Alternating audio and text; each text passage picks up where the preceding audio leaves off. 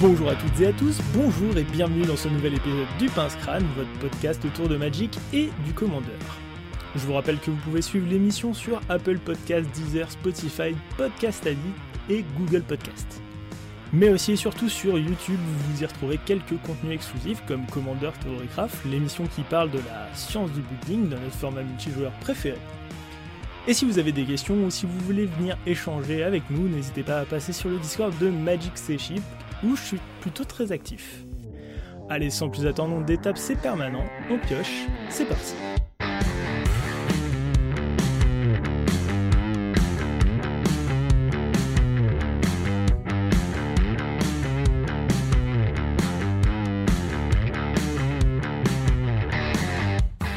Eh bien, rebonjour et re-bienvenue dans cet épisode du Pince Crâne où nous allons discuter, analyser et débattre autour de ces decks qu'on ne joue plus, qui prennent la poussière et qu'on a démonté tout simplement.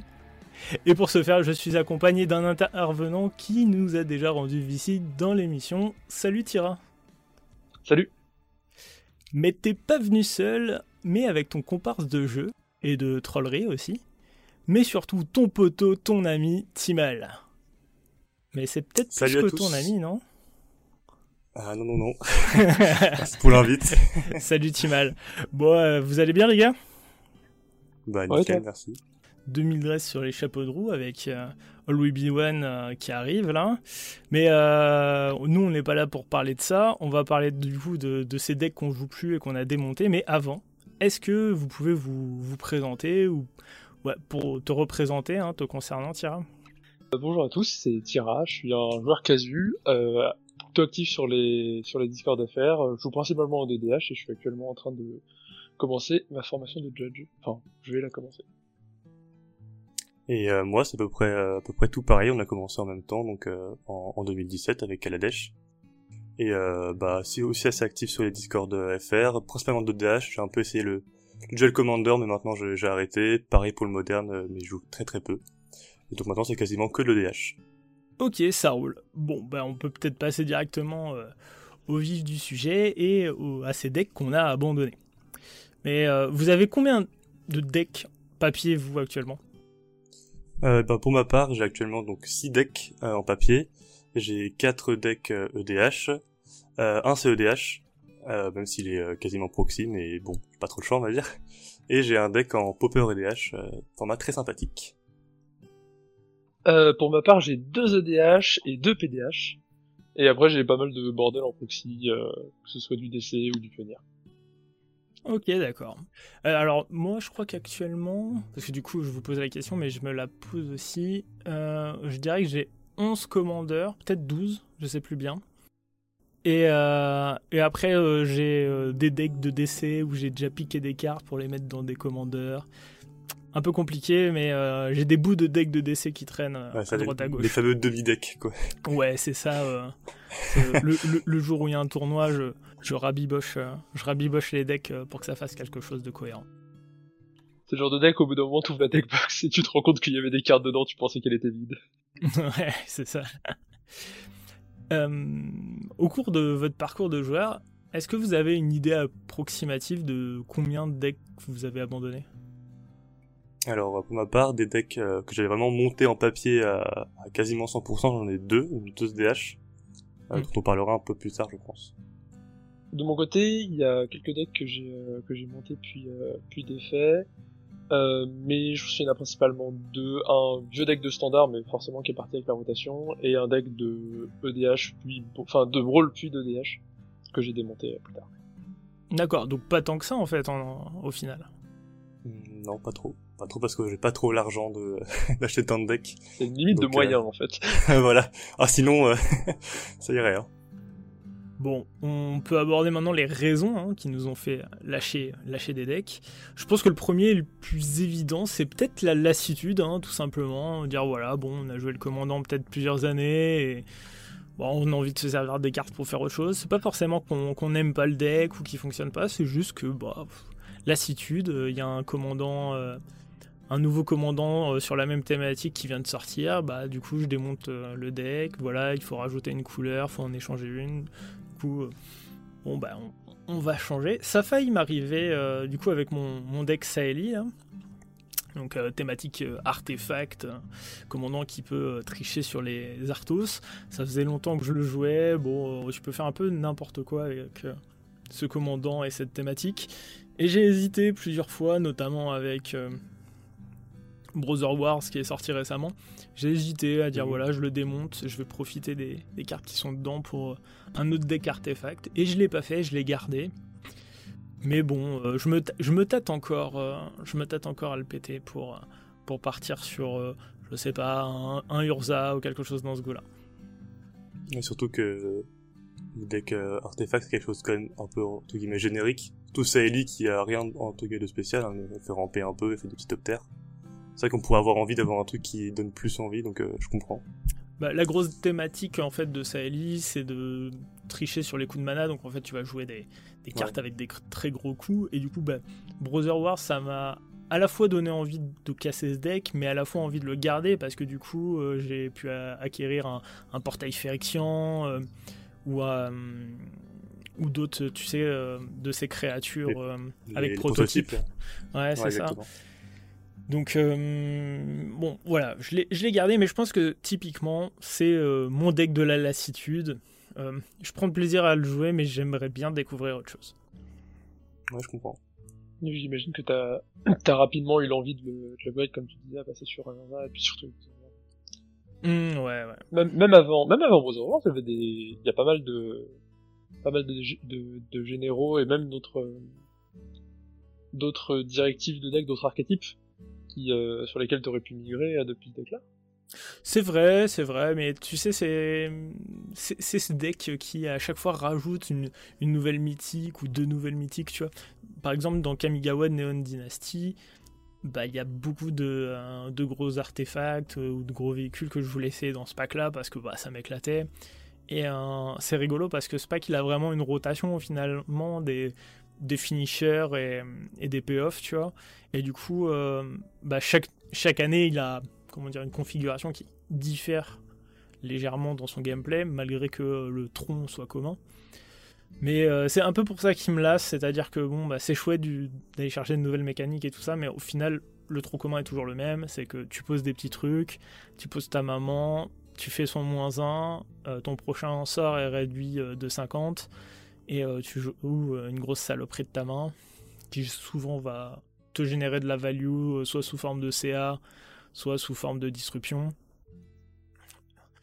c'est assez, assez, linéaire en fait euh, comme plan de jeu quoi. Ouais, bah mon problème c'est pas la, la linéarité du pack pardon, mais c'est juste que je l'ai joué trop longtemps en fait. C'est euh, bon, j'ai fait j'ai fait le tour de ce que le commandant pouvait proposer. Je me suis amusé à le upside, à le downgrade voilà, j'ai bien touillé avec. Maintenant, je veux juste passer à autre chose et euh, j'attends une occasion euh, ou un, tout simplement un nouveau, un nouveau commandant à thème artefact qui me fasse plus envie que ça. C'est pas trop ce qui manque euh, normalement. Tu connais Pour rebondir sur ton point, un ressenti qu'on peut avoir sur un deck qui est assez proche de la lassitude, je trouve, c'est le fait qu'une mécanique, qu'un deck soit construit sur une mécanique qu'on pense nous plaire, mais qui au final nous plaît pas. J'ai eu le cas euh, perso avec un avec un deck euh, que ou sur lequel je joue euh, Nicole, Bolas Dragon Dieu de War of the Spark. Mhm. Euh, et le but c'était de le jouer en, en, en commandant Super Friend avec plein de, plein, plein de Planeswalker. Mm Commandant Super Friend avec plein de Planeswalker. Euh, mais je voulais le jouer sans vert parce que je voulais absolument éviter les effets de type Vorinclex et saison de doublement qui euh, double le nombre de marqueurs qu'on met sur les permanents que l'on contrôle, qui rendait euh, à mon goût les les decks euh, les decks les decks Planeswalker pas fun parce que ça on, a, on avait trop vite aux ultis et en gros ça se basait juste sur quels étaient les meilleurs ultis possibles dans ma vie quoi. Je vois. Et le problème que j'ai eu, c'est que, bah en fait, assez rapidement, on se rend compte que Nicole Bolas, si on le pose et qu'à côté on met, bah par exemple, je sais qu'il y a un, c'est un Carn et je crois, qui ont des plus 4 dans leur euh, dans leur capacité de loyauté, bah en fait euh, on fait rapidement devenir euh, Nicole Bolas très très gros et ça a globalement le même effet puisque bah, vous apportez des plus 4 à des à des effets des Planeswalkers euh, que vous avez à côté qui vont avoir que des plus 1 normalement. Sauf que Mm. comme Nicole Bolas récupère toutes les capacités des Planeswalkers que vous contrôlez, bah vous pouvez mettre des plus 4 à côté de moins 7 euh, qui sont euh, qui sont capables de casser la game. Et euh, on se retrouve euh, assez vite avec des euh, Lina Dreader General qui ont euh, 8 marqueurs globalement parce que vous avez euh, Nicole Bolas qui est au milieu du champ de bataille et qui est complètement intombable. En plus c'est une pièce de gestion. Je trouve que ça rendait les, les parties très pile ou face. En gros, soit tu te retrouves à avoir la, la pièce forte, soit tu l'as pas, et c'est exactement ce que je cherchais à éviter, je me suis juste fait avoir.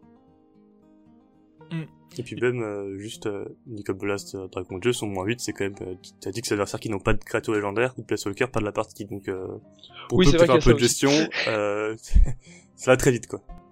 Ouais, c'est marrant, j'ai euh, j'ai exactement le même feeling sur un un deck Super Friend. Euh, J'avais monté euh, carte le lion. Et euh, bah, enfin, bah, c'est exactement ça. La mécanique m'a en fait m'a pas plu.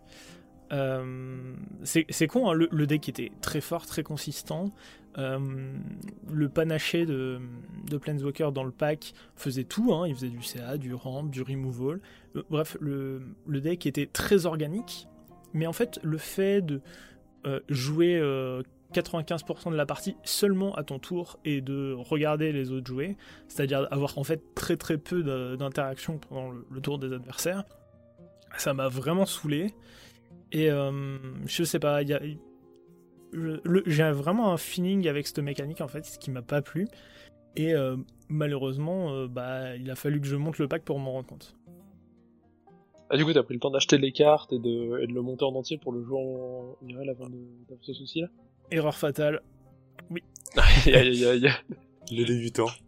Messieurs les finances Non, alors en, en vrai ça va. Le deck m'avait pas coûté spécialement cher. Euh, je crois que pour le monter, j'ai dû acheter 4 ou 5 Planeswalkers et euh, le commandant.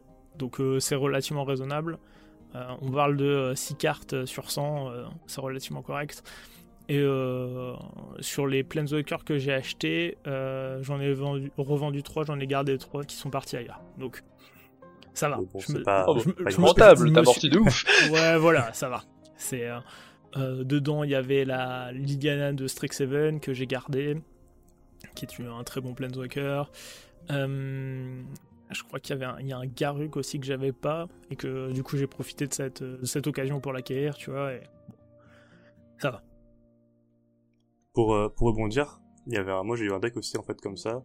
Euh, pas super fraise, mais euh, c'était un deck Timna Slurk. Alors Slurk, euh, je pense que personne ne connaît. euh, c'est un, un ooze euh, qui coûte 6, qui avec 5 marqueurs plus 1 plus 1, et qui dit que lorsqu'une autre créature que vous contrôlez meurt, si elle avait un marqueur, vous mettez un marqueur plus 1 plus 1 sur chaque créature que vous contrôlez qui a un marqueur. Ok? Et en fait, euh, je voulais faire à la base un, un deck euh, juste avec des marqueurs que je mets en boucle, puis que j'enlève, et tous les effets en fait qui disent enlevez un marqueur, faites un truc. Ça me, ça me plaisait beaucoup. Et au final, euh, la mécanique m'a pas plu parce que en fait, ça partait trop facilement tout seul. Il euh, y a pas besoin d'avoir beaucoup de pièces, juste vraiment euh, tu touchais un gave par exemple, euh, et euh, ça partait en deux secondes. Il y avait trop de pièces trop fortes et je pouvais pas jouer en fait avec les cartes qui me plaisaient, qui me donnaient envie. Ça partait en deux secondes. Et euh, c'est un peu, je pense, même ressenti que vous avez avec Super Friends, c'est que ça part plus vite que ce qu'on voudrait faire en fait, et on est plus dans la menace que dans le, le développement du, du board. C'est un peu un peu décevant, je trouve.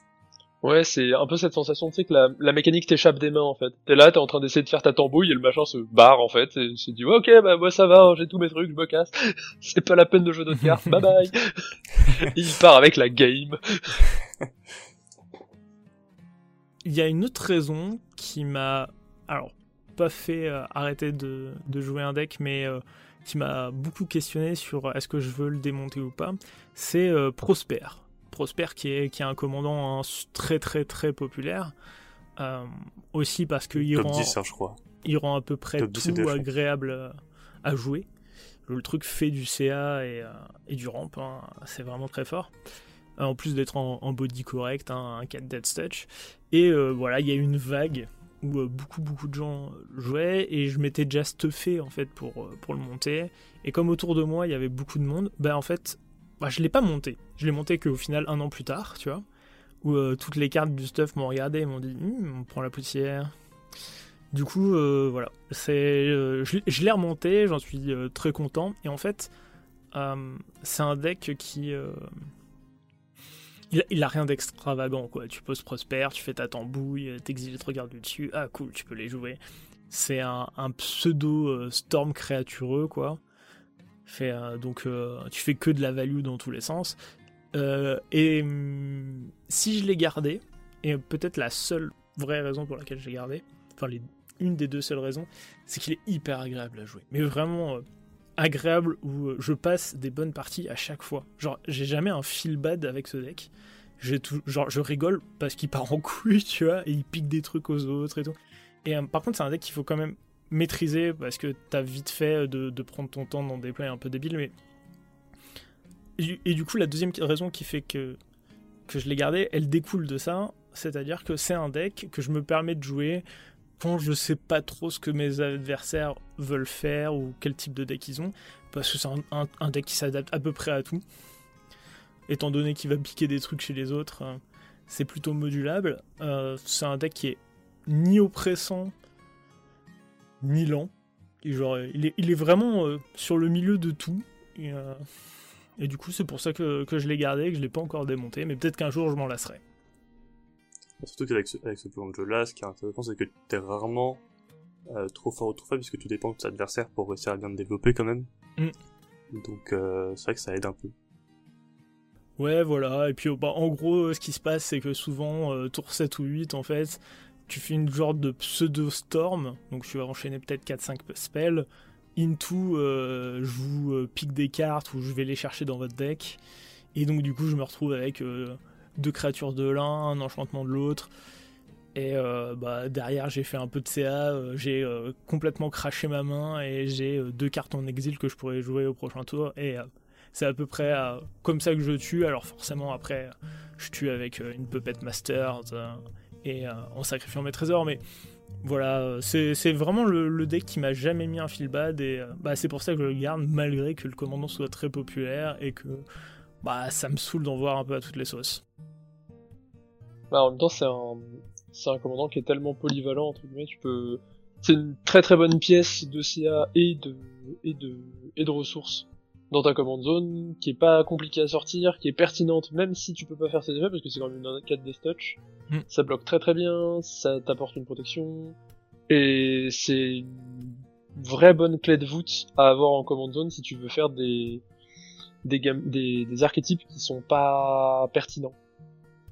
Je pense que c'est une des, une des, des, bonnes façons de, de, jouer un commandant qui est, qui est très joué et que t'as pas forcément envie d'avoir le même deck que, que le gars de la table d'à côté. Euh, c'est d'en prendre un et de lui apporter sa petite, euh, ta petite touche avec un point de particulier. Quoi. Ouais. C'est un peu le cas de tous ces commandos-là, hein. Kenris, euh, Prosper ou, euh, ou Feu Golos. Feu Golos. Ce sont des, des commandants qui peuvent tout faire, donc en effet c'est pas c'est pas spécialement grave d'avoir le même commandant. Par contre, en effet, je suis d'accord que moi j'ai la chance d'avoir un, petit playgroup, euh, ce qui fait que j'ai pas vraiment énormément de decks autour de moi différents, mais je sais que les decks qui sont joués par les autres membres de mon playgroup, euh, et qui sont pas trop larges comme peut être Prosper, euh, voilà, c'est une, une, chose auquel je ne toucherai pas parce que je pense que ça me lasserait de, de me dire ah bah en fait il a une deck comme moi en face ou, euh, mhm. ou de voir entre guillemets mon deck tourner dans les mains dans les mains d'un adversaire régulièrement, ça, ça pourrait m'embêter. D'accord, je vois. Et sinon, il y a un autre deck que, que j'ai pété, alors pas pour. Euh, pas parce qu'il était très représenté, c'était euh, Lord Windgrace, donc premier du nom, le Planeswalker. mais si lui, il a dégagé, c'est plus parce que bah, j'ai évolué en tant que joueur, c'est-à-dire que historiquement, j'étais un joueur. j'aimais beaucoup jouer Land en général, hein, pas forcément Landfall à proprement parler, mais j'aimais beaucoup jouer Land. Euh, et ça, euh, un peu dans tous les formats, hein, que ça soit en DC ou en moderne. C'est euh, toujours un, archétype qui m'a beaucoup plu. Et aujourd'hui, mes goûts, ils ont complètement évolué. C'est-à-dire qu'en Commander, en tout cas, bah, je préfère jouer le board. ce que je faisais moins avant, en fait. J'avais plutôt vocation à jouer des decks très dégénératifs et qui jouaient pas forcément, j'irais pas jusqu'à dire dans son coin, mais en tout cas qui n'était pas forcément très créatureux. Et euh, maintenant c'est l'inverse. Euh, je pense que la majorité de mes decks ont une grosse tendance aggro. Et euh, c'est plutôt récent au final comme changement. Je pense que ça fait deux ans à peu près que tous mes decks sont plus ou moins agressifs. Et du coup, bah, Lord Windgrace Land, bah, il a dégagé. Je suis pas surpris que tu aies fait un changement euh, de ce type-là, parce que avec les avec les sorties euh, plus récentes de, de cartes, il y a beaucoup beaucoup plus de moyens de jouer le board de façon convaincante Mm, euh, en commander. Et maintenant, c'est plus pertinent de pouvoir jouer ça. Et moi aussi, je me suis tâté à, à remonter des decks un peu plus créatureux. Mais j'ai pas encore passé le pas. J'ai plutôt fait l'inverse de me dire ah il y a des gens qui jouent plus de créatures, bah je vais plus les péter. Mais euh, ouais, je pense que c'est aussi une un truc de la R&D, tu vois, de, se dire, euh, bon, on a conscience que le format, il avantage pas forcément euh, les decks agressifs euh, et créatureux.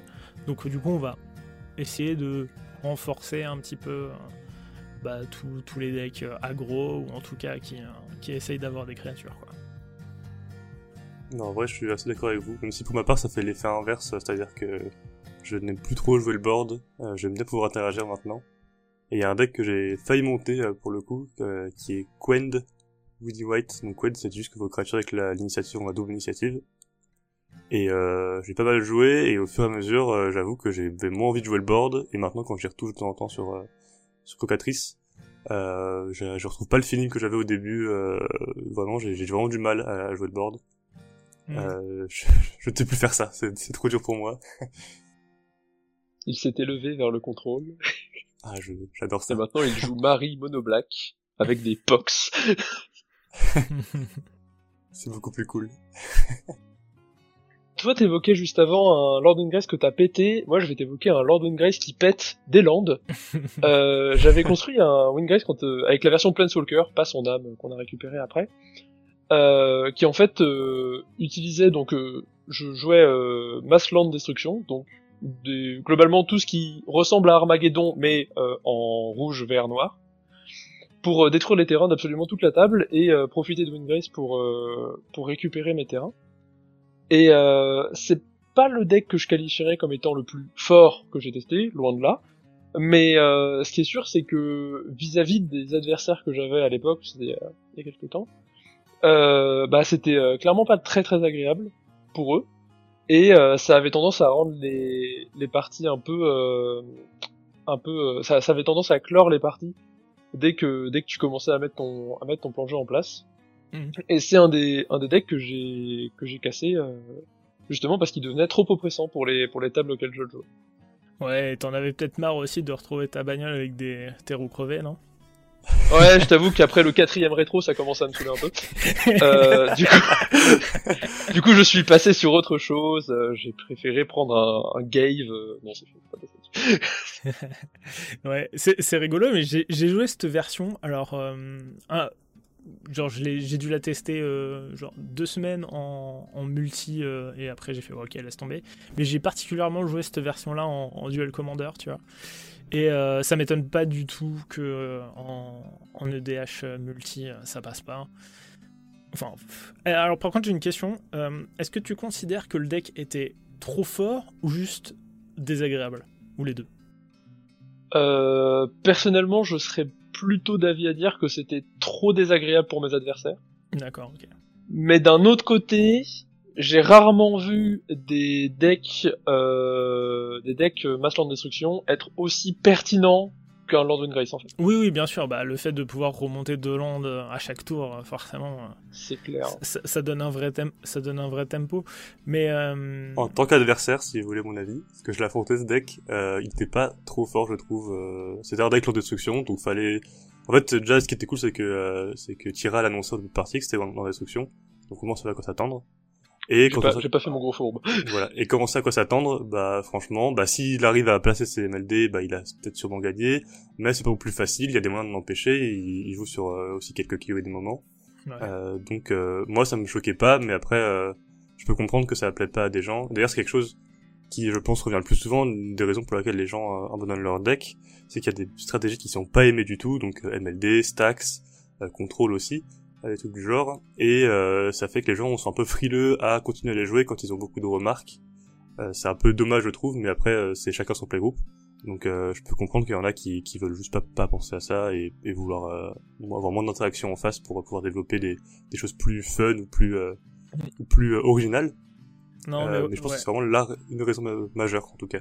Ouais, je suis, je suis d'accord. hein. J'imagine bien euh, que une fois que t'as casté ton, ton sort de, de de destruction, euh, une fois que t'as casté ton land de destruction, euh, bah final, euh, il se passe quoi? 3-4 tours où les gens te regardent jouer et forcément ça, ça crée un feel bad. De manière générale, je pense qu'il faut conscientiser que quand on monte un deck, certes, on monte pour soi et pour se faire plaisir, mais on, pro enfin, comment dire, on propose aussi une expérience de jeu aux autres. Et bah, si c'est, on propose une expérience qui est juste pénible, ou juste parce qu'on on veut jouer tout seul, bah, ça passe pas souvent. Ou en tout cas, faut qu'on soit tous d'accord dessus. Et euh, bah, on joue tous des grosses saloperies dans ce cas-là, whatever. Ouais, c'est le, c'est le genre de deck qui transforme une, c'est le genre de deck qui transforme une partie de, DH en une séance chez le psy, en fait. C'est le moment où tu testes ta patience, t'as as le temps de discuter de, de problèmes de société avec tes adversaires. Ça, ça parle de meurtre, ça parle de, ça parle de pulsion, tu vois, il y a, c'est, c'est, c'est, c'est coloré.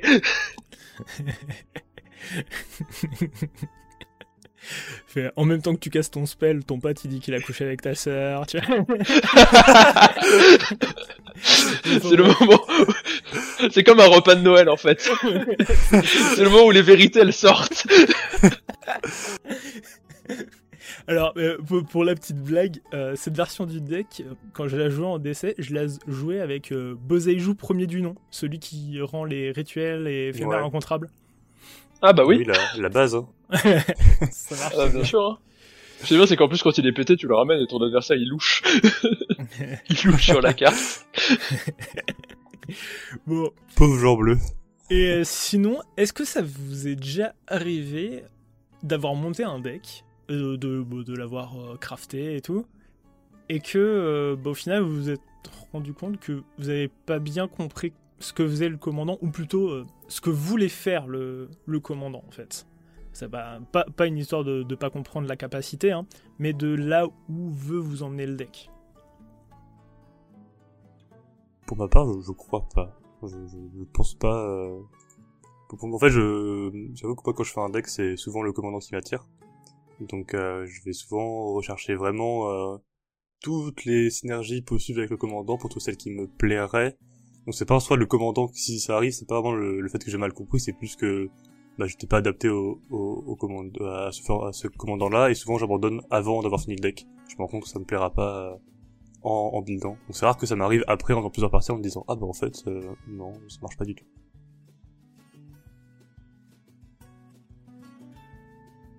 Euh, bah, dans cette même veine, euh, de mon côté, j'ai un deck euh, Jeru. Euh... ah, attends, il faut que je trouve le nom en anglais. En français, pardon.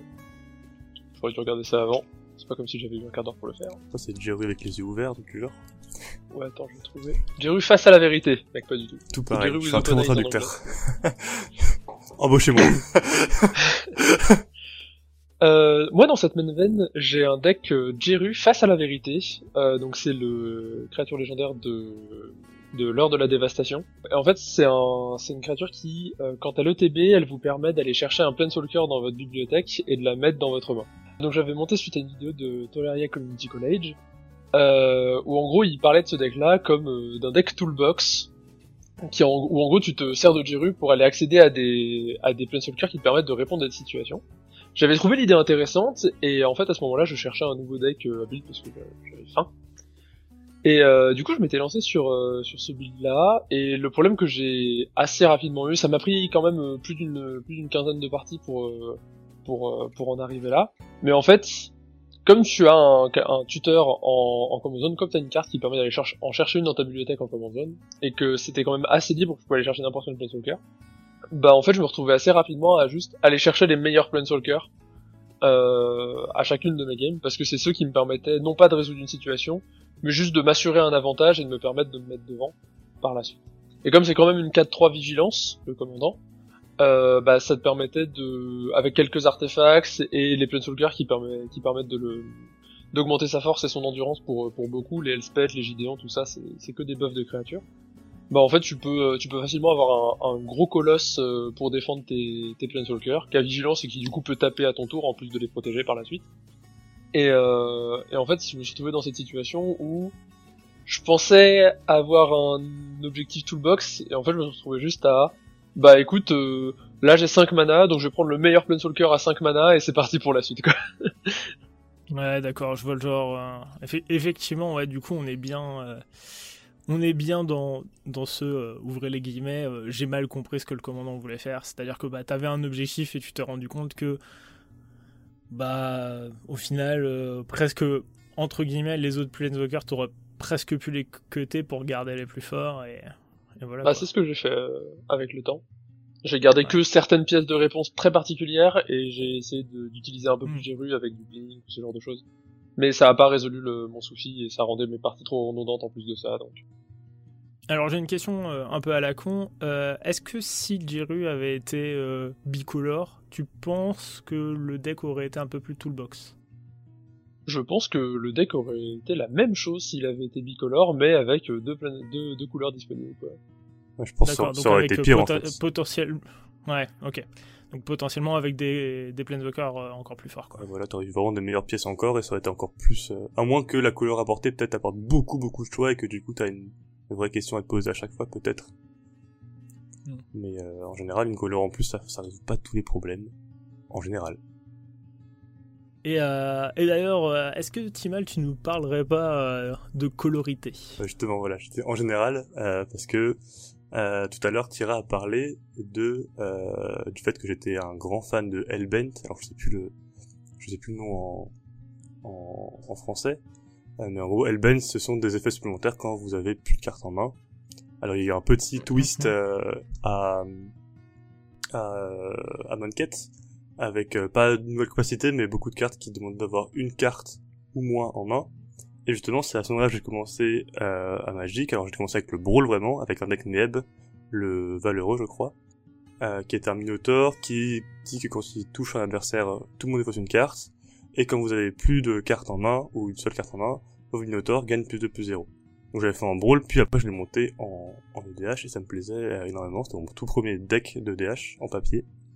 Et le problème, c'était que, euh, donc à force de le jouer, moi j'ai commencé à comprendre que ce qui me plaît, c'est vraiment de jouer avec le fait d'avoir peu de cartes en main et de trouver des, des subterfuges pour euh, passer à travers, euh, avec en plus à ce moment-là l'arrivée euh, de la, la Drew en rouge par l'exil, qui commençait à se développer un petit peu.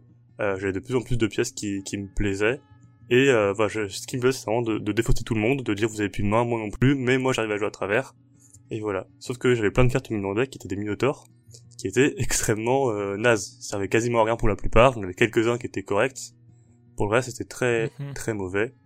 Et au bout d'un moment, je me suis dit, en fait, Nem ne me sert pas plus que ça. J'aimerais avoir un, vrai GGL Bent. Euh, et en regardant tout ce qui existait euh, en Ragdos, euh, j'avais absolument absolument rien euh, à ma à ma disposition dans cet archétype. Et euh, et j'ai voulu chercher dans d'autres couleurs du coup euh, aller peut-être chercher vers du côté du mardu pour avoir peut-être le blanc qui me portait des pièces de stack, c'était plutôt intéressant. Et en fait, le problème, hmm. c'était même pas les couleurs à ce moment-là, c'était vraiment le fait que l'archétype euh, n'est pas assez supporté par euh, par Wizard. Euh, en même temps, je peux comprendre, en hein, Hellbent, il faut vraiment être un peu dégénéré pour se dire, euh, ouais, j'ai plus d'avoir des cartes en main, c'est super cool, j'adore ça. Mais euh, voilà, ça me plaisait pas et en fait, on m'a beaucoup dit, mais pourquoi tu joues pas par exemple Prosper, tu vois, ça fait ce que tu, bon, on en parlait tout à l'heure, hein, ça peut faire ce que tu veux. Euh, le problème, c'est que en fait, moi, j'aime bien avoir une raison de me mettre Hellbent. Faut pas non plus euh, le mettre, se mettre Hellbent, ouais. euh, utiliser one, one, one with nothing et faire c'est bon, j'ai plus de carte en main, trop bien. Euh... Ça d'être un giga chat. cet archétype, il me fait penser à un deck que j'ai tenté de builder mais que j'ai abandonné. C'est Olivia V2. Je crois que c'est recruté par la guerre, un truc comme ça. Bref, Olivia V2 qui te demandait de te défausser d'une carte pour euh, lancer une créature de ton cimetière qui devenait un vampire. Ouais, et euh, j'avais essayé de faire un truc un peu boubouille réanimateur avec et impossible de faire fonctionner, c'est pas clair. C'est ça, en fait, on n'a pas. Moi, j'avais pas le support en fait, tout simplement. Je n'ai pas de cartes, assez de cartes qui me proposent de, qui me propose de jouer le bent et que ce hmm. soit rentable. C'est vraiment le vrai problème, c'est pas que je trouve ça nul, c'est pas forcément bon, mais c'est juste que je n'ai pas de raison de le faire. Et du coup, bah pourquoi ne pas rentrer des waste notes? Pourquoi ne pas rentrer tous ces effets qui vont dire qu'on va se défausse une carte, piocher une carte? Parce que je me limitais, du coup je les rentrais pas, ça me servait à rien. Mais en fait, ça me rendait juste plus faible, j'avais aucun vrai euh, bonus à part que mes Minotaurs euh, gagnent plus de plus zéro, youpi, on aller loin quoi. Donc, euh... Ouais, mais ça, ça c'est un, ça, c'est un problème qui est, euh, qui est lié à beaucoup de thèmes ou même à beaucoup de, de decks, même de decks tribaux. Hein, au final, il y a plein de, de traps qui sont absolument pas soutenus ou juste, ou juste très mal et euh, bah, du coup, c'est compliqué de faire fonctionner le pack autour, sachant que, en fait, euh, je sais pas, je vais je balance un peu des chiffres au hasard, mais disons que dans ta tribu, en fait, euh, bah, dedans, t'en, as trois qui te font de, la, de la draw à peu près potable, et tout le reste, c'est de la drouille. Exactement ça. Au final, t'as un nombre de cartes de ton deck qui est potentiellement haut et qui sert juste d'énableur à ton commandant, et c'est un peu, bah, c'est un peu tristoun, quoi. Hein. Donc euh, du coup, c'est un peu dur à faire fonctionner, mais c'est vrai euh, avec euh, plein, plein de mécaniques hein, dans l'ensemble. Oui, il y a plein de mécaniques comme ça. moi, j'avais un, j'avais un, pote qui jouait énergie et et disons que bah énergie c'est pas ouf en fait. Au final, hmm. bon le deck était plus un deck building qu'un deck énergie, avec juste des pièces nazes au milieu. voilà. Donc et je pense que c'est le cas pour plein d'autres plein d'autres choses pas d'autres mécaniques. Même des fois des commandants qui veulent autour d'une mécanique et qui euh, n'ont pas les bonnes couleurs pour faire ça. Hein. Hmm. Non, non, mais je suis, je suis d'accord. Euh, ça me fait penser, euh, d'ailleurs, on parlait de, de, de, problèmes de colorité, ou en tout cas que, que la couleur ne suffisait potentiellement pas à, soutenir un pack. J'ai eu ce problème notamment avec Marie la plume tueuse, qui est un commandant euh, assassin mono noir. Mhm. Et euh, donc voilà qui t'incite à jouer des assassins, des mercenaires et des rogues. Euh, le commandant est vraiment très chouette. comment dire, c'est une façon de jouer qui est un petit peu à la à la Toshiro Mezawa où tu vas chercher à tuer les bêtes adverses, récupérer des primes dessus et du coup générer à la fois de la draw et, et, des trésors. Du coup, au final, très organique et très agréable. Mais il avait euh, deux principaux problèmes. Le premier qui est pas forcément très très important, c'est qu'il est dépendant du fait que tes adversaires jouent des créatures non commandants. Bon, soit. Euh, l'autre problème, c'est qu'il est mononois, et en fait, euh, il arrivait souvent que à partir du tour 5, j'ai un avantage de tempo qui va de bon à très grand. Et ben en fait, comme je suis en mono noir, impossible d'avoir un vrai out et de remporter la partie. Et ça m'a vraiment, vraiment perturbé. Alors, j'avais des plans, hein, c'est pas trop le souci, j'avais des plans quand même pour, pour gagner. Mais euh, en fait, la colorité m'en propose trop peu et euh, le nombre d'énableurs que j'ai dans le deck, enfin, les énableurs que j'ai dans le deck, donc euh, les rogues et tout ça, comme tu veux essayer de les faire passer, comme tu veux les, les faire contacter chez les adversaires, bah, ils ont des produits euh, qui sont un peu légers avec de l'évasion. Donc c'est bien, ça fait tourner le commandant, mais ça t'amène pas vers la victoire. Ils ont pas de capacité propre vraiment très avantageuse. Du coup, j'étais plutôt limité par la couleur et ça m'a un peu handicapé. Je pense que tu mets le deck en Dimir, ça devient une saloperie de l'autre monde. Ah oui, oh, c'est l'enfer en Dimir. Mais le mono noir en lui-même, le mono noir en lui-même, c'était vraiment problématique parce que j'arrivais pas vraiment à, même avec 12 euh, mana et, et, euh, et plein de cartes en main, bah en fait si j'ai pas un tutor pour aller chercher mon finisher, bah c'est compliqué quoi.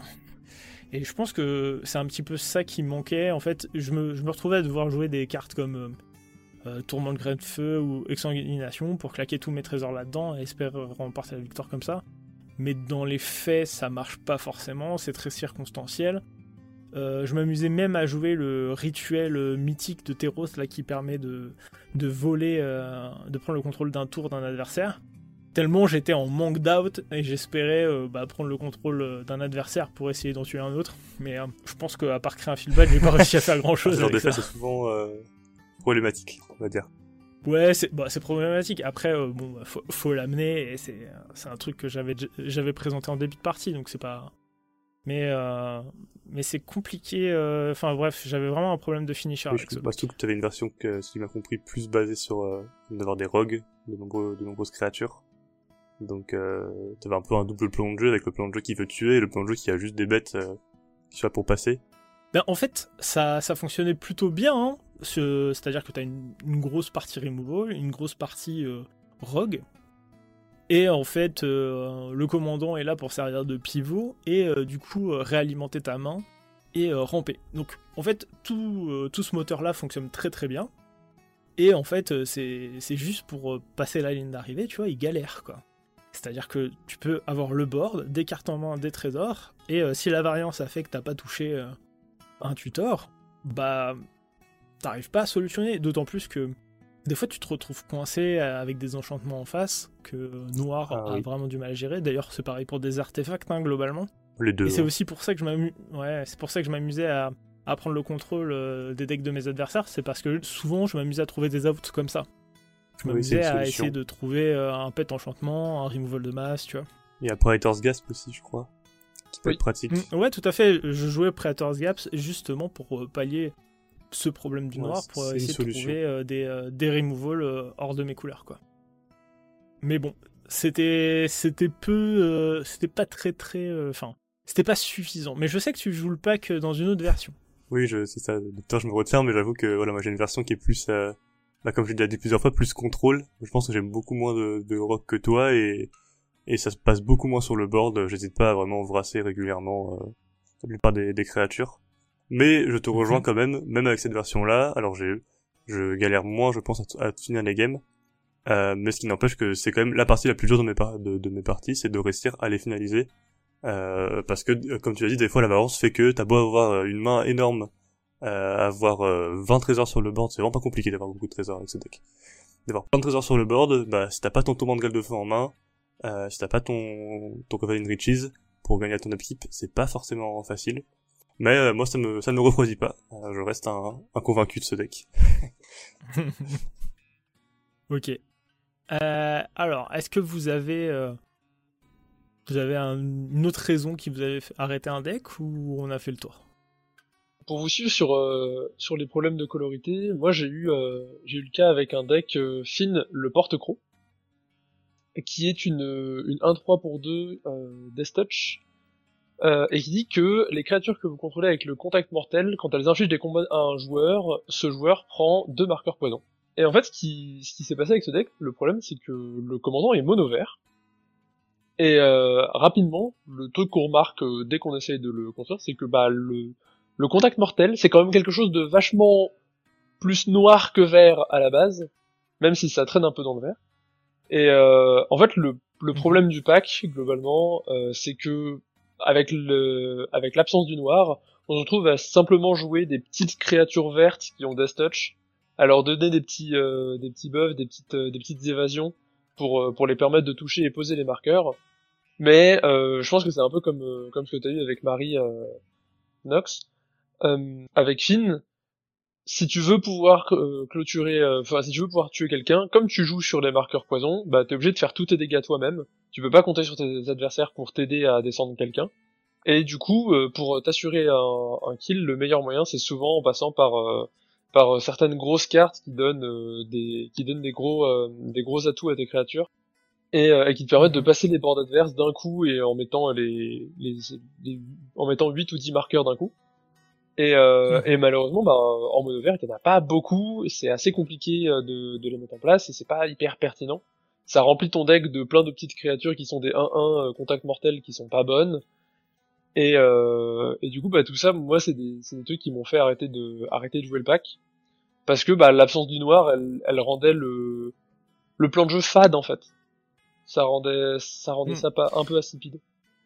Et euh, je pense même qu'on peut digresser parce que en fait, euh, tu soulignes un, truc qui, est un peu important dans la construction de deck, c'est-à-dire que là, tu as un commandant qui est euh, strictement offensif, c'est-à-dire qu'il n'apporte pas de CA, il n'apporte pas de rampe, donc euh, il a aucun rôle qui est vraiment utilitaire, fermez les guillemets, mais purement offensif. Donc ça veut dire que dans ton deck, tu vas avoir plus de slots consacrés à, à faire de l'utilitaire, tout simplement.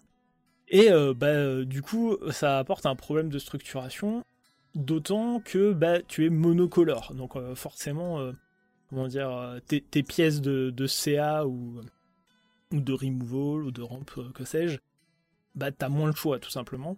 Et donc du coup, en fait, t'as une, entre guillemets une double limitation.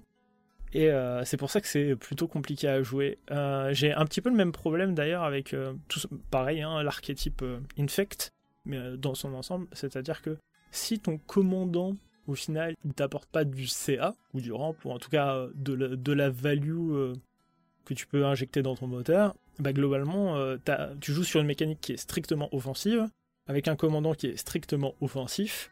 Du coup, bah forcément, c'est un deck qui après, euh, dans son building, te, va, te demander, va te, va te demander de jouer des staples, quoi. Ouais, c'est un peu ça. Et euh, aussi un autre truc d'ailleurs, c'est que ces plans là aussi, l'autre problème qu'ils ont, je trouve, c'est que ils se relient sur une stratégie, par exemple Finn, c'est des Hard Touch, la plupart.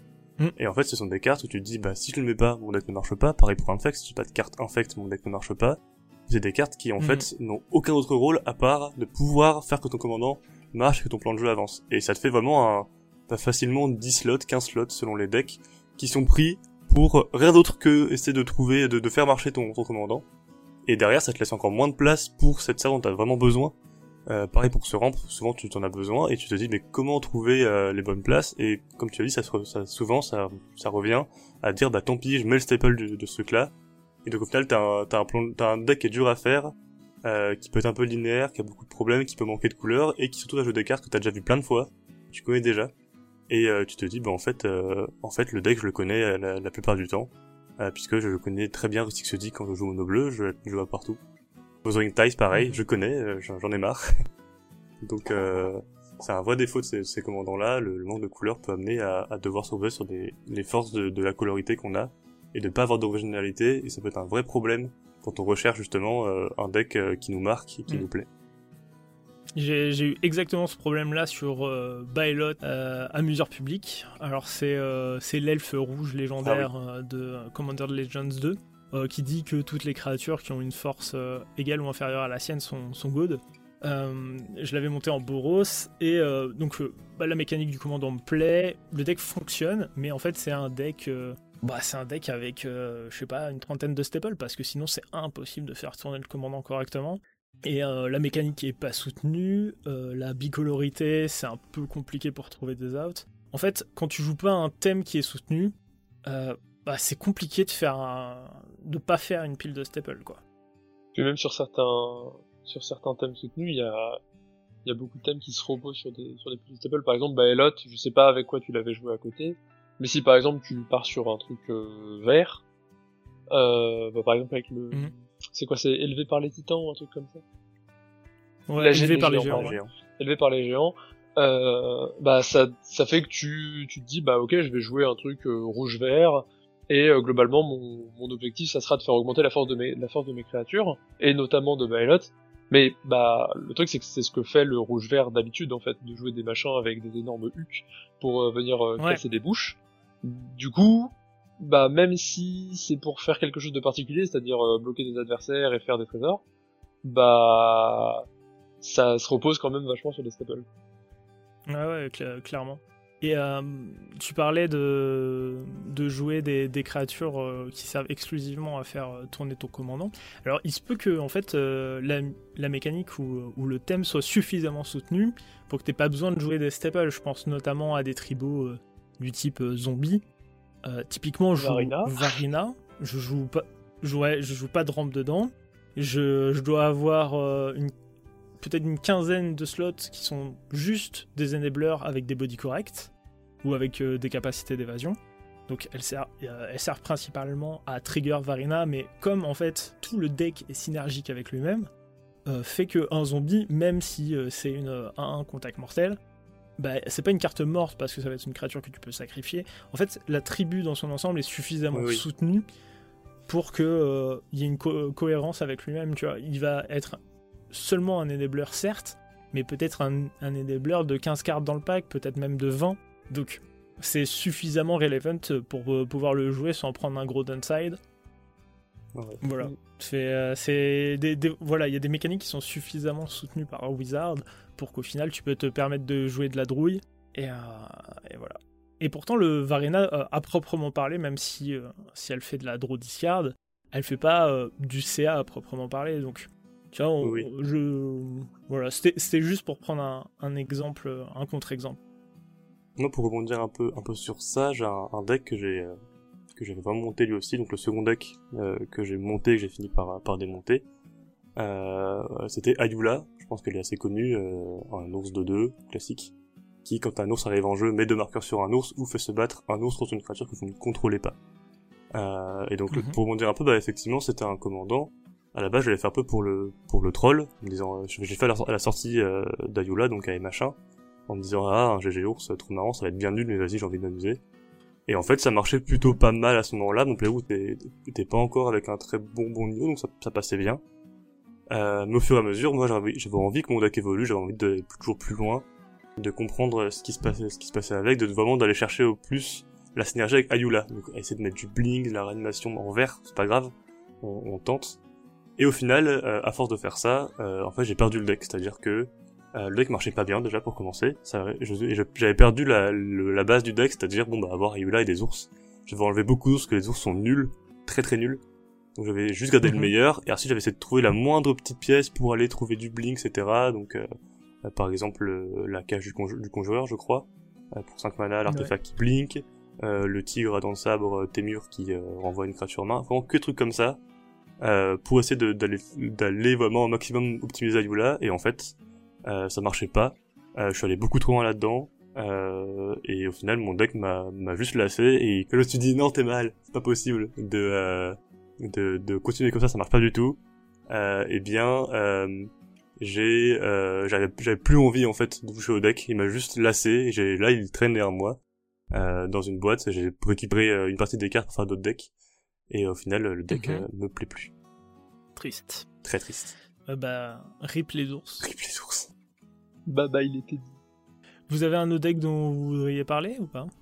Euh, Théma évoquait, euh, son, son deck ours. Moi j'ai eu le j'ai eu le souci inverse avec un deck Gave que j'ai monté en commençant le Commander. Où à la base je voulais le jouer mhm. avec euh, avec les Fungus et les Talides euh, pour euh, pour poser des saprobiantes et en fait c'est en jouant ce deck là que j'ai découvert qu'on pouvait faire des combos dans Magic et je me suis un peu trop chauffé pour pour en mettre dans le deck pour le rendre pertinent là-dessus. Il était vraiment bien fait.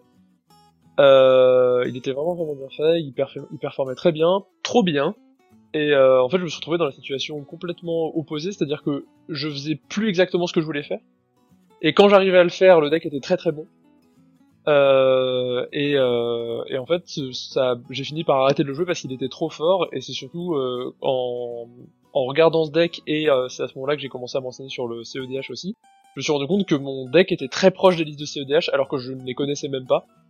Il y avait, euh, il y avait beaucoup de similitudes, il y avait beaucoup de trucs que j'avais commencé à rentrer qui en fait étaient, euh, étaient dans, le, même ordre d'idée que ce qui était joué en, en compétitif. Et au moment où j'ai réalisé que le deck que j'avais fait en casu euh, quand j'étais euh, quand j'étais jeune et innocent était en train de devenir une, une pièce compétitive, je me suis dit bah le truc c'est que je sais très bien que mes mes playgroups et les gens que j'affronte ne suivront jamais une une directive pareille et que je vais juste finir par euh, détruire les tables euh, à, à, la chaîne. Et à partir de ce moment-là, je me suis dit que c'était plus la peine de continuer de jouer le pack et que même si c'était que, enfin, je me suis dit que la seule façon dont il me plairait, ça serait de le jouer en compétitif, mais que j'avais personne avec qui le jouer de cette façon-là, du coup j'ai juste abandonné. Ouais, ouais. C'est, c'est, la mort des decks, c'est comme ça. Maintenant qu'on a évoqué euh, toutes les raisons qui nous font bah, démonter nos decks, est-ce qu'on peut pas trouver des solutions pour pour pas en arriver à de telles extrémités euh, bah, La solution euh, la plus évidente, qu'on a déjà un petit peu évoqué, je pense, c'est euh, de proxy pour commencer. Euh, en plus, c'est quelque chose qui se démocratise pas mal en ce moment, j'ai l'impression. mais vraiment, c'est la meilleure façon de pas perdre son argent, c'est-à-dire de, bah, de prendre, bon alors de le faire comme un minimum bien, au moins une imprimante, pas, pas à la main s'il vous plaît, mais de prendre votre imprimante et de tester, euh, d'imprimer quelques cartes de vos decks, voire euh, de decks entiers, moi j'ai déjà fait, euh, pour le tester dans votre playgroup. C'est pour, pour voir si dans votre playgroup le, le, le deck sera euh, apprécié, s'il passera, s'il vous plaira aussi tout simplement, avant de, de passer à l'achat. Je pense que c'est un petit peu la, la première chose à faire, je dirais. Ah, je rejoins complètement, complètement tes mal là-dessus. C'est vrai que c'est le truc le plus simple à faire, même si euh, ça peut sembler compliqué de prime abord, il y a pas mal de sites qui permettent de, de faire des proxys des, des listes qu'on a. Par exemple, je peux recommander euh, Dexstats, qui est un, un très bon site de, de gestion de deck, qui en plus a un bon outil de, de proxy qui permet de faire des trucs qui sont économes en encre si vous avez pas, pas envie d'en dépenser des litres. Et c'est vachement pratique pour pouvoir faire ça Mm. rapidement. Ouais, je sais, qu'on peut aussi euh, faire ça sur Magicville, par exemple. Ouais, si vous voulez en français, je sais que c'est le meilleur endroit pour le faire. Il me semble que Moxfield maintenant le fait aussi. C'était pas le cas il y a quelques mois, mais euh, Ah bah, ni- nickel. que vraiment les voilà, c'est quelque chose qui se démocratise du coup à peu près toutes les plateformes françaises, anglaises, euh, permettent de le faire maintenant. Ouais. Et une autre, euh, une autre solution, enfin, une autre façon de tester, finalement, c'est aussi en ligne. Alors, je pense principalement euh, à Cocatrice, hein, qui, est, qui est une plateforme euh, pour jouer euh, à, Magic avec ses amis, où on a accès à absolument toutes les cartes. Et euh, c'est une interface qui est, qui est très complète. Alors, il n'y a rien qui est automatisé, hein, on fait tout, tout à la main. Mais euh, je dois avoir euh, certainement euh, plus, euh, plus de 4000 ou 5000 parties euh, sur ce soft. Et euh, ça m'a beaucoup aidé. Et d'ailleurs, il y a beaucoup de, de tournois d'essai hein, qui sont organisés sur Cocatrice, par exemple. Oui. Donc, euh, c'est une plateforme qui m'a beaucoup aidé au building. C'est aussi euh, la principale plateforme où euh, j'exécute euh, toutes mes séquences de Goldfish, où, où je drop des mains à la chaîne et que je teste un petit peu, voir si, si je peux mouliner mon deck. Et euh, enfin, même nous, hein, on a joué pas mal Oui. ensemble sur Ouais. Cocatrice. Bah, comme, comme tu le dis, c'est, euh, enfin, personnellement, c'est quelque chose, c'est un outil que j'utilise depuis, euh, depuis plusieurs années maintenant. Je joue principalement sur, sur Coca, parce que j'ai pas euh, forcément le temps de rejoindre euh, des potes en FNM ou ce genre de choses. Et, euh, et c'est, c'est simple. Enfin, faut, faut un temps d'adaptation, mais c'est plutôt simple.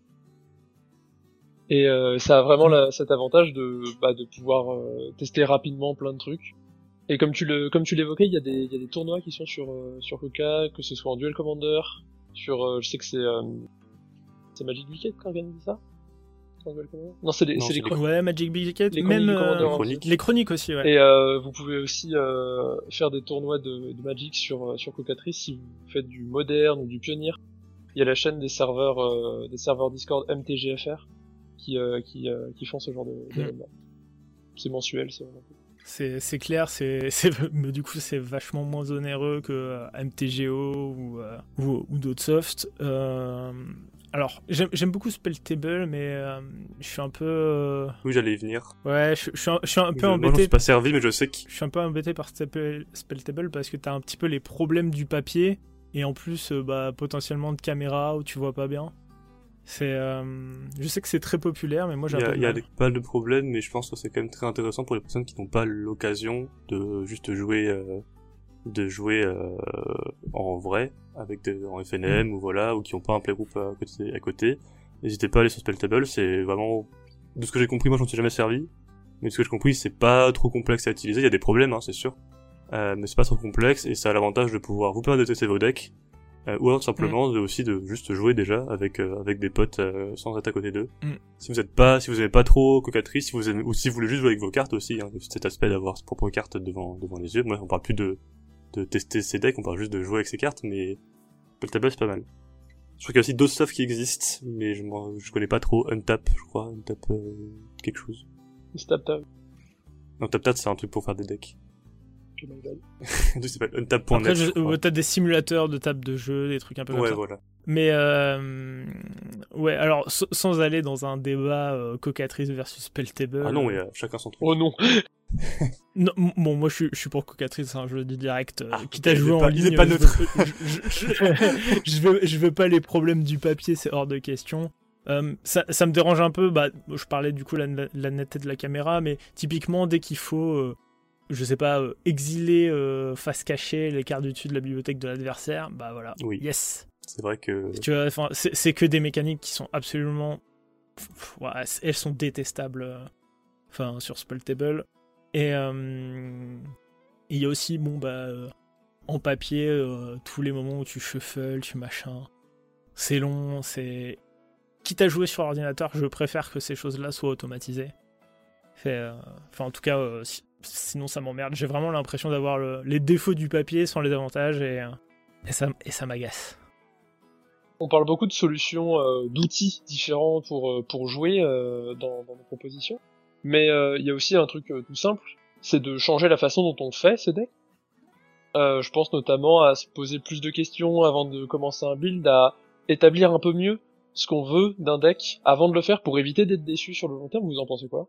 Ouais, bah, c'est, c'est, clé, effectivement. Je, je déconseille très fortement d'aller chercher une deck, euh, une decklist sur le, sur le net et juste remplacer quelques slots ou quoi, parce qu'on va, on va pas appréhender le feeling euh, du pack à proprement parler.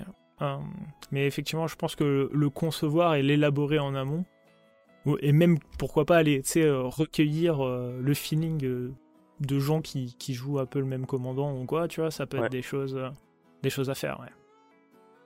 Je suis assez d'accord avec, euh, avec vous. Euh, je pense même que c'est une partie du jeu, en fait, de build deck qui, qui nous plaît. On est tous à peu près d'accord sur ça, je suppose. Mm. et en effet, il y, a des, y a des très bonnes manières de réfléchir. Alors, il y a bien, y a, comme vous l'avez dit, il y a bien réfléchir à qu'est-ce qu'on veut avec le deck, etc.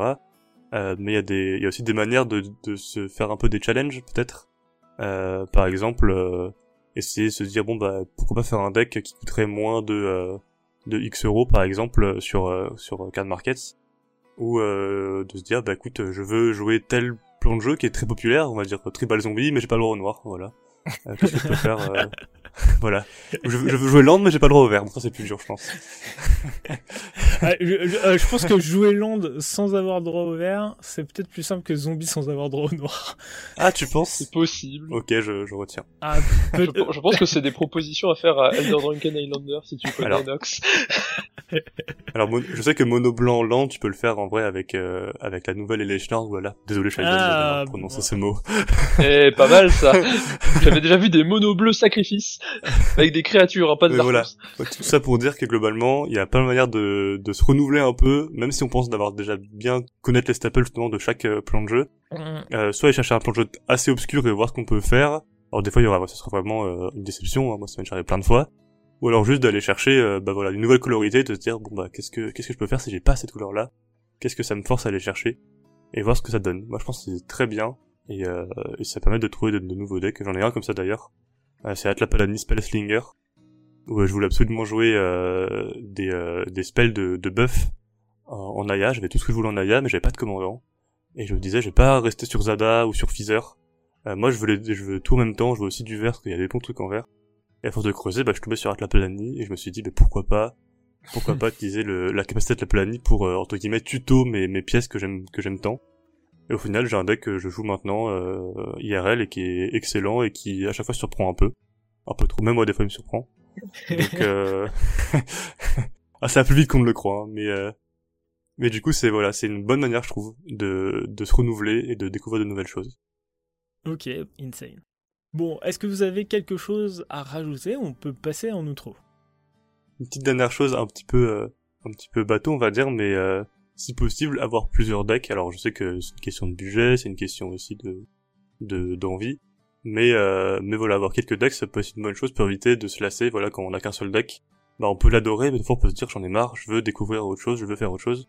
En avoir deux trois, ça peut être déjà bien pour avoir une petite rotation de temps en temps pour euh, pour découvrir euh, d'autres choses et pour pas pas jouer toujours et encore le même plan de jeu.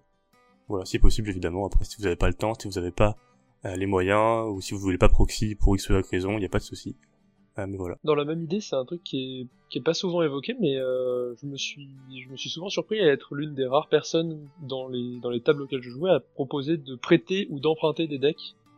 Mhm. Mais euh, c'est quelque chose qui, si vous, si vous cherchez à renouveler votre expérience du jeu, à tester des choses différentes, à chercher des idées pour euh, build différemment certaines choses, bah testez les jeux, testez les decks d'autres personnes pas une page EDH Rec, pas euh, un truc que vous avez trouvé sur Moxfield d'un gars qui l'a fait, qui l'a jamais rejoué derrière, mais les decks de cœur de certaines personnes, c'est souvent des trucs qui regorgent de d'idées euh, un peu farfelues, souvent euh, plutôt plutôt originales.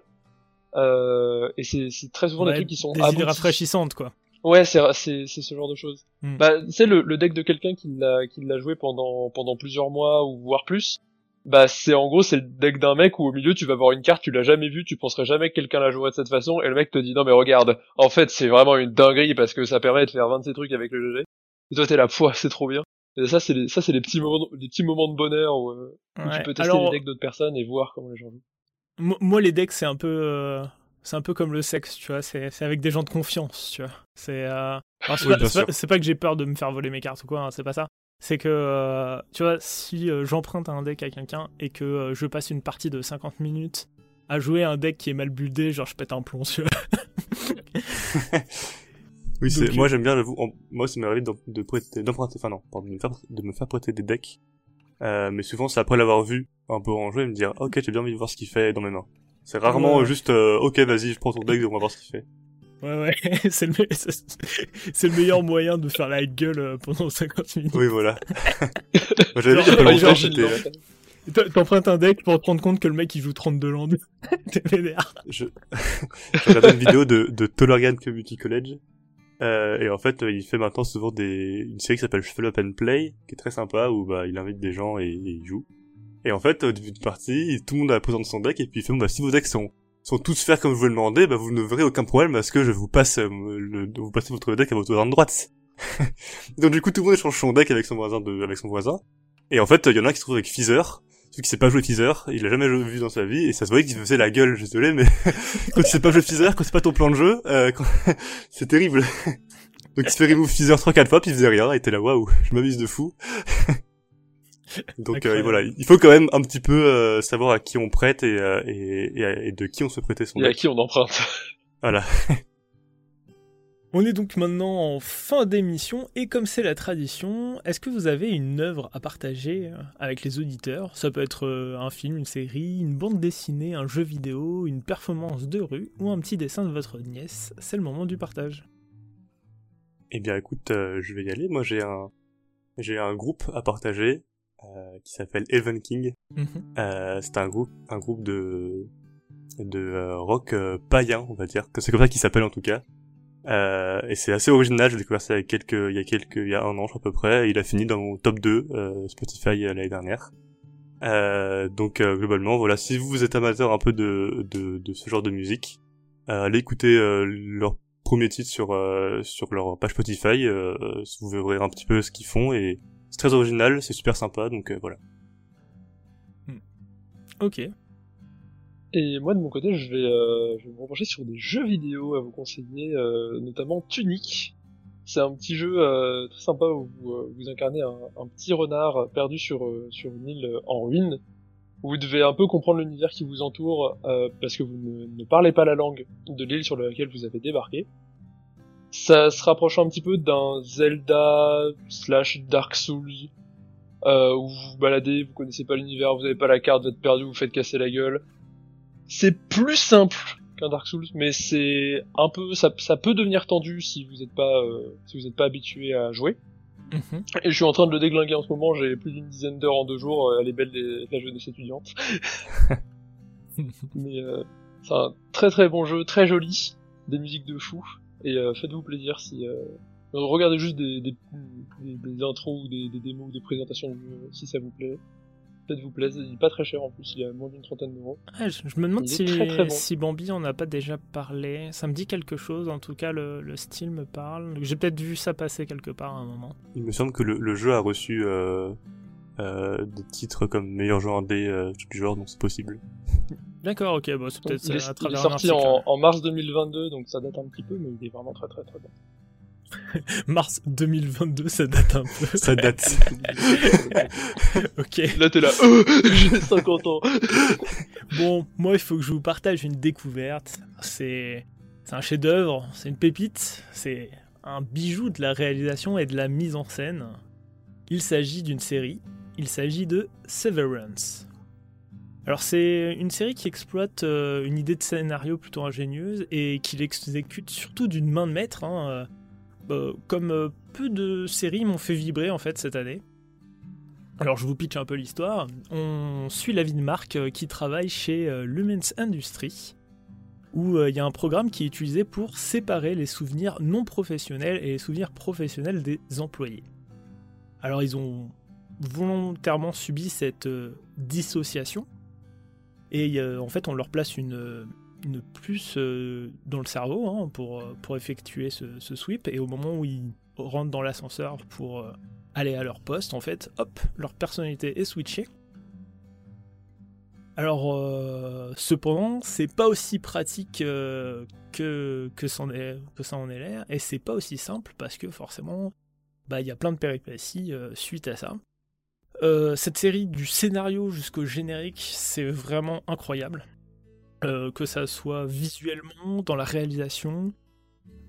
J'ai pas vraiment d'avis sur sur les acteurs. globalement, je trouve que, en tout cas, je suis dedans, donc les, acteurs euh, m'y font croire, hein, donc il euh, n'y a pas trop de soucis. Et en fait, bah, c'est une série qui soulève euh, plein de questions sur les conditions de travail, forcément, hein, mais aussi de qu'est-ce qu'on accepte en tant que norme, à quel point on peut se soumettre à, comment dire, ouais, à une, à une norme environnante.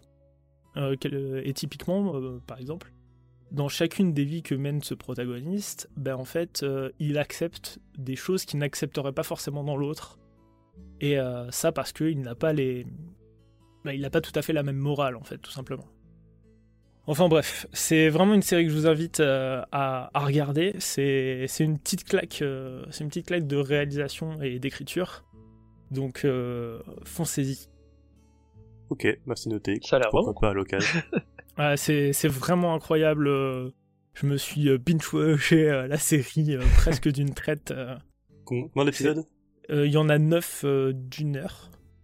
Ok, ça Ouais, ouais, franchement. et, évidemment, t'as gobé ça en un week-end, je reconnais. ouais, et la personne que je fréquente en ce moment, on s'est maté ça ensemble, tu vois. Et c'est quelqu'un qui est pas du tout, du tout série. Mais vraiment pas du tout. Hein. et elle s'est fait AP complet. Et euh, à un moment, elle s'est endormie dedans et devant, et euh, elle m'a tenu la jambe pour qu'on remette les épisodes du début absolument. Donc euh, l'addiction. c'est ça. Mais voilà, c'est une série qui soulève vraiment des, des, questions morales de façon intelligente. Et elles sont pas là en train de te mettre le doigt dessus, en train de te dire ah regarde notre série, t'as vu comment elle est intelligente. Et non non, elle te fait poser les, enfin tu te poses toi-même les questions quoi. Bon, ben, merci les gars euh, d'avoir répondu à cette invitation. Je suis très content que vous soyez passés. Bah, merci beaucoup, Nox. Avec plaisir. Et puis, euh, on, bah, on, va peut-être être amené à se revoir euh, prochainement, je pense. Avec plaisir. Allez, super. Bon, et merci aux auditeurs aussi hein, d'être restés avec nous jusqu'au bout. N'oubliez pas, si cet épisode vous a plu, de le liker ou vous abonner sur la plateforme de votre choix. De même, si vous avez des remarques ou des suggestions, n'hésitez pas à commenter et venir nous interpeller hein, sur Discord, notamment celui de Magic C'est Et en attendant, je vous souhaite plein de bons top deck et pas trop de manades. C'était le Pince Crâne. Salut Bye bye